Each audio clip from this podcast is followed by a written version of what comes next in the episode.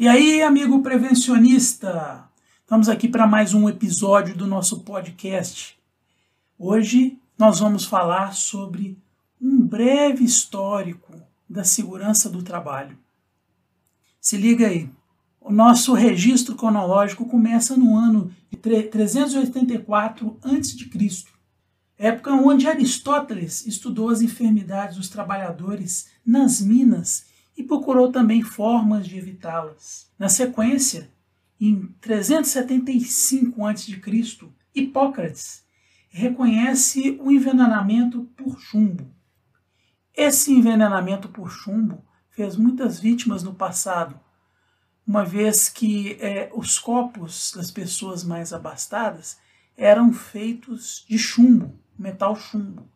E com isso as pessoas se contaminavam diariamente tomando líquido nesses copos. Com isso surgem esses casos de saturnismos que, com o passar do tempo, levaram essas pessoas da antiguidade eh, a óbito. Mas seguindo aqui, ainda no século I depois de Cristo, Plínio e Galeno fizeram uma referência ao envenenamento de trabalhadores com enxofre e zinco e vapores ácidos. Já em 1473, na Alemanha, o Ulrich Ellenburg escreve sobre a doença dos ourives, daquelas pessoas que trabalhavam com fazendo joias e ouro. Fazendo joias de ouro. Essa boa. Em 1556, Paracelso investigou algumas doenças ocupacionais ele chegou até a escrever uma monografia sobre as doenças dos trabalhadores que trabalhavam com a mineração e com mercúrio. E agora vem, em 1703, aquilo que eu considero um marco da medicina do trabalho. É, é o trabalho de Bernardino Ramazzini. Ele, por, por esse trabalho, o livro que ele escreveu, a, é, Doenças dos Trabalhadores, você pode encontrar esse livro para download no site da Fundacentro, ele se tornou o pai da medicina do trabalho. Esse livro ele inclui uma investigação sobre doenças de 50 profissões. Como eu já disse, é um dos maiores marcos na segurança e saúde de trabalho. Mais à frente, alguns anos à frente, em 1775, Percival, na Inglaterra, descreve o câncer dos trabalhadores que limpavam chaminé. A gente vai falando disso aí, fica imaginando nesses tempos antigos aí, todo mundo trabalhando aí sem, sem proteção nenhuma, exposto a poeiras, a vapores orgânicos, e as pessoas adoeciam, e muitos não sabiam porque adoeciam, e, e as pessoas iam óbito e, e imperava-se a ignorância total sobre as questões de saúde e segurança do trabalho. Mais à frente, em 1801, Thomas Biddle, na Inglaterra, é, descreveu as condições de higiene de trabalho, do higiene do trabalho nos primeiros, nos primeiros tratados de higiene ocupacional. No ano seguinte, em 1802, promulgada a primeira lei de proteção do trabalhador, onde a jornada de trabalho passa a ser de 12 horas. Então você é, se aproximando aí daquela época onde você tinha a, a, a Revolução Industrial, começa também no período aí a partir de 1850, onde você tinha jornadas de trabalho exaustiva. Então essa primeira lei já, já se antecipa aí. Ah, vamos lá, 1833, as leis, leis de fábrica. Uma lei de fábrica lançada, ela proibiu o trabalho noturno para menores de 18 anos e passou a considerar evitáveis doenças como cólica do pintor por chumbo, ao chumbo novamente aí, silicose dos mineiros e a tremedeira, que é dos chapeleiros é, que faziam é, trabalhos com vapores de mercúrio e nitratos. A seguindo aqui na nossa linha do tempo, em 1840, Louis René realizou o primeiro estudo em trabalhadores têxteis. Em 1842, Edwin Chadwick fez um importante relatório sobre as condições sanitárias da classe trabalhadora na Inglaterra. Em 1862, na França, a regulamentação de segurança e higiene do trabalho. Em 1865, a Alemanha surge a lei de indenização obrigatória dos trabalhadores, que responsabiliza o empregador a pagar, a pagar o empregado pelo acidente. Em 1867, Karl Marx, famoso Karl Marx aí, denuncia o trabalho infantil e o número de horas trabalhadas.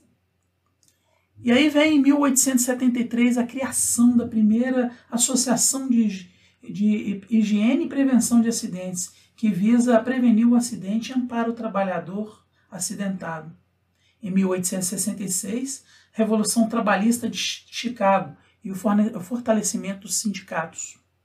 Vocês conseguem observar aí, a gente avançando no tempo, na história, essa coisa da segurança do trabalho, ela vem também com um, a evolução é, das formas de trabalho, ela vem com a evolução das tecnologias, a evolução também dos processos, a criação da máquina a vapor, as fábricas, a utilização do carvão, e isso gerando riscos no ambiente de trabalho, poeiras, gases. Então, também é uma maior massa de, de pessoas, de trabalhadores expostos a esses riscos.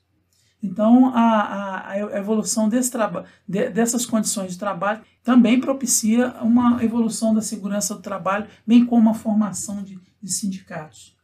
E, na nossa linha do tempo, em 1891, promulgada a primeira lei de proteção ao trabalho dos menores no Brasil.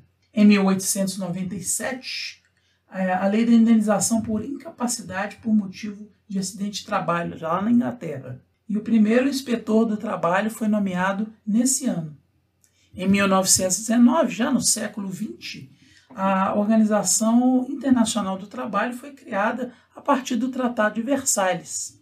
Com o fim da, da Primeira Guerra Mundial, foi assinado o Tratado de Versalhes e a, OIT entrou ne, nesse, nesse momento. Em 1922, a matéria de higiene industrial passa a ser matéria, passa a ser cadeira de graduação na Universidade de Harvard.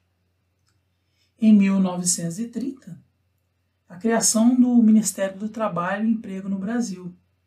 E também nesse período, logo após, alguns anos após a criação, foi criada em 1934 a Inspetoria de Segurança do Trabalho, é a atual fiscalização, onde estão os fiscais, os auditores fiscais. Em 1938, a criação da ACGH. Em 1948, ocorreu a Declaração Universal dos Direitos Humanos. Em 1953, a regulamentação da nossa querida CIPA. 1948 vem a criação da Organização Mundial de Saúde. Entre 1960 e 66, a regulamentação do Equipamento de Proteção Individual, os EPIs, e a criação da Fundacentro. Aliás, esse é um capítulo muito importante porque a Fundacentro é o órgão que ela promove a pesquisa em saúde e segurança do trabalhador. Muitos avanços que ocorrem em termos de pesquisa no nosso país estão ligados aos incentivos da, Funda, da Fundacentro. E em 1970, o Brasil era campeão de acidentes de trabalho no mundo. Em 1972, profissões voltadas à segurança e saúde do trabalho são regulamentadas. O SESMIT é instituído e a proibição da terceirização de serviços de segurança e saúde do trabalho. Isso em 1972.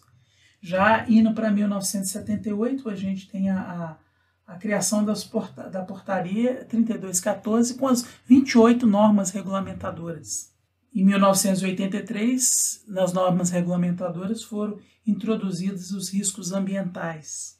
Em 1986, instituiu é, também as profissões enfermagem do trabalho, técnico e auxiliar de enfermagem. Em 1990 foi feita uma revisão na NR4, onde nós temos a composição atual do SESMIT. Em 1991, com a Lei 8213, você tem a, o conceito de acidente do trabalho. Então é isso aí, turma. Esse fica aí o pequeno histórico de segurança do trabalho no nosso podcast. Um grande abraço a todos e até o próximo episódio.